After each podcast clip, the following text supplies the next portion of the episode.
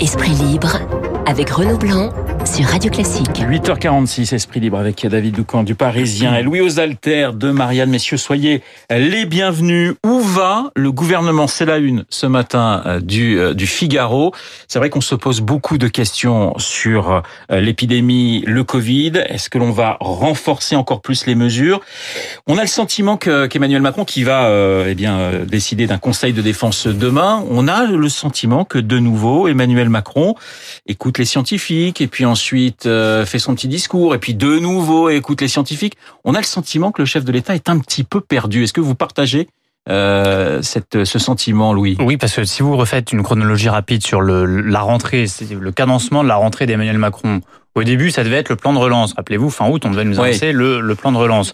Ensuite, entrevue entre Macron et Castex. Ah, finalement, pas de plan de relance. On va passer une semaine à faire de la pédagogie sanitaire pour bien préparer la rentrée. Du coup, le côté sanitaire et scientifique revient au premier plan. Ensuite, il était question de rebasculer sur le plan de relance. Or, en fait, vu la progression des, des cas euh, de contamination, le débat sanitaire est revenu au premier plan et il est resté. Et le gouvernement pensait pouvoir euh, mettre à l'agenda de cette rentrée la reprise économique, le, le, les aides aux entreprises, le retour éventuel de, de, la croissance, mais qui a l'air de, d'être un horizon de plus en plus lointain, euh, et penser pouvoir euh, donner en cette rentrée le ton de bah, cette fois on repart, le gros de la crise sanitaire est derrière nous.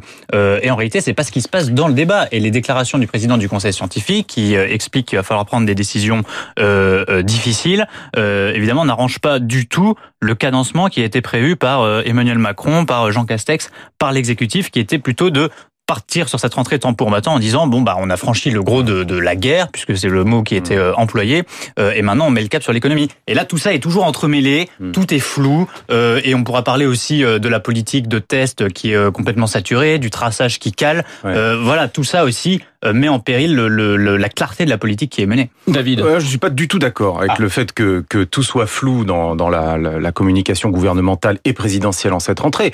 Euh, je pense que nous ne sommes pas du tout dans la même situation que celle que nous avons connue en mars et en avril, où là, effectivement, euh, des propos contradictoires avaient été tenus, notamment sur le rôle du masque. On s'en souvient tous. Bon, le gouvernement s'en est expliqué en disant que les scientifiques avaient changé d'avis. La situation aujourd'hui est totalement différente. Emmanuel Macron, depuis euh, euh, cet été et cette rentrée, est extrêmement clair. et Jean Castex aussi. À aucun moment, ils n'ont dit que un remaniement, un, pardon pour le lapsus, un reconfinement euh, était impossible. C'est ce qu'il faut éviter à tout prix, nous disent-ils. Bien sûr, ils mettent tous les moyens pour l'éviter, mais ils ne disent pas, ils ne disent jamais qu'il est impossible. Lorsque Monsieur Delfrécy, le professeur Delfrécy dit que des décisions difficiles vont devoir être prises, oui, évidemment. Le problème. Mais il ne parle pas de reconfinement d'ailleurs, Jean-François Delfrécy. Mais, mais le gouvernement. Mais, en fait, euh, le professeur Delfrécy ne prend pas de décision. Il faut quand même le rappeler. Ce conseil scientifique est là pour émettre des conseils. Voilà. Les décisions, elles sont prises par les responsables politiques, élus au suffrage universel ou en découlant, nommés pour le cas du Premier ministre, par le, président de la République élu au suffrage universel. Le problème qu'on a en réalité en cette rentrée n'est pas un problème de ligne politique parce qu'au contraire elle est extrêmement claire, c'est-à-dire sécurité sanitaire, relance économique. Voilà, les deux sont sont, sont très importantes et dans cet ordre. Voilà, le gouvernement et le président sont très clairs là-dessus. Le problème, c'est un problème, c'est toujours le même. Je vais vous dire, Renaud, c'est un problème d'exécution. Comment se fait-il que euh, la politique d'isolement Lorsque un, un, un, un, de nos concitoyens est cas contact ou testé positif, c'est ni fait ni à faire. Nous n'avons même pas de données euh, chiffrées précises sur le nombre de personnes qu'il faut isoler. Là, il y a un problème d'exécution évident. Ça ne suit pas. Donc la politique, la stratégie contre cette épidémie, c'est tester, isoler. Elle ne fonctionne pas. Et sur les tests, et sur les tests, il y a là aussi un problème d'exécution. Comment se fait-il? Là, juste devant Radio Classique, oui, il y a un labo il avec tous les jours une, file d'attente entre, entre 2 heures et 4 heures pour euh, espérer se faire tester. Espérer, hein, c'est pas toujours. Nous sommes passés d'un problème de clarté de ligne politique, c'est vrai, au mois de mars, ça existait, à un problème d'exécution. Louis, euh, je, je reviens sur l'aspect sanitaire uniquement. Je suis d'accord avec David sur le, le, le fait que la situation n'est pas du tout la même qu'en mars, mais ne serait-ce que sanitairement. Si vous regardez les courbes épidémiques et notamment les courbes qui sont les critères importants, c'est-à-dire le nombre de personnes hospitalisées et le nombre de décès, donc les cas graves, l'impact réel en, en, termes de vie humaine de l'épidémie, ça n'a rien à voir. Le pic de mars est très loin d'être à nouveau atteint. Donc si on compare, non mais voilà, mais le, nombre de morts est relativement stable. Le nombre de cas en réanimation a baissé hier, mais alors il fluctue, mais il n'y a pas pour l'instant de redécollage. Ça ne préjuge évidemment rien sur la suite des événements, mais pour l'instant on ne peut pas parler de deuxième vague ou un sens qui serait aussi culminant que la première vague qu'on a connue en mars-avril. Samedi, retour des, des, gilets jaunes sur le sur le devant de, de la scène. Alors euh, certains imaginent que les anti-masques voilà. euh, vont évidemment euh, voilà il y a une espèce de fédération qui va se faire avec avec les gilets jaunes. Euh, très franchement, David, est-ce que est-ce que le gouvernement a du souci à se faire à partir de samedi? En tout cas, il s'inquiète. Voilà, l'inquiétude est réelle, elle existe. Nous en avons parlé dans le Parisien il y a déjà euh, plus de deux semaines. Euh, les ministres de premier plan, le président de la République, le Premier ministre considèrent qu'une résurgence du mouvement des gilets, des gilets jaunes tel qu'on l'a connu euh, en 2019 est possible. Aussi parce que nous allons au-devant, Bruno Le Maire l'a redit encore ce week-end, de très nombreux plans sociaux, oui. avec des licenciements. Et les hmm. plans sociaux, ils touchent qui? Précisément euh, ceux de nos concitoyens qui se sont reconnus dans le mouvement des Gilets jaunes, c'est-à-dire ceux de nos concitoyens qui sont pas assez fortunés pour être euh, sécurisés sur le plan euh, financier, mais qui ne sont pas assez pauvres pour bénéficier du système de protection sociale.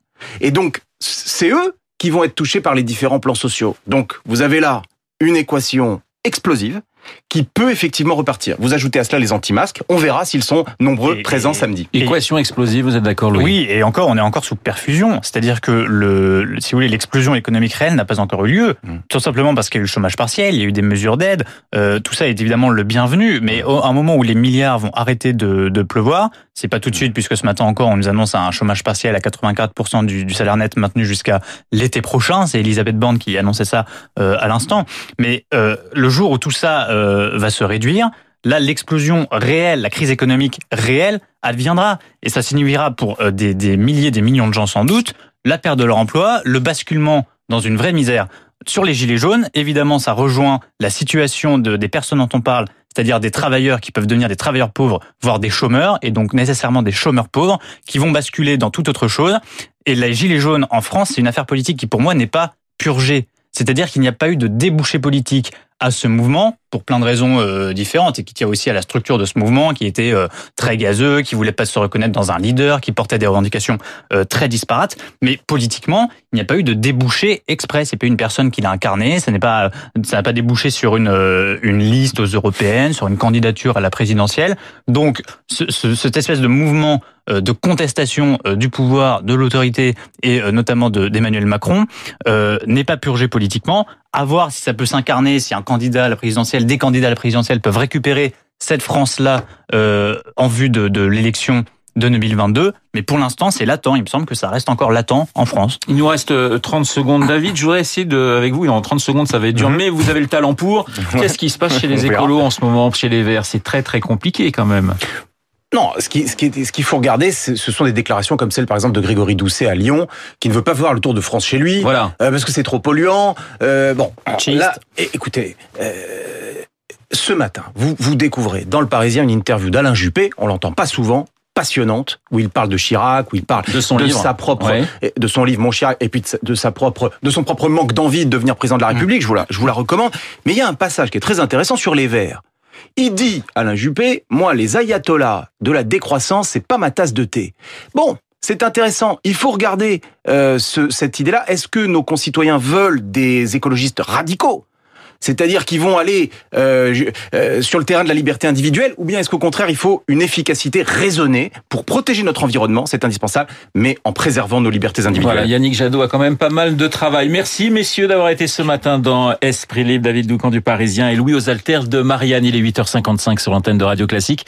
Euh, dans quelques minutes, eh bien la météo et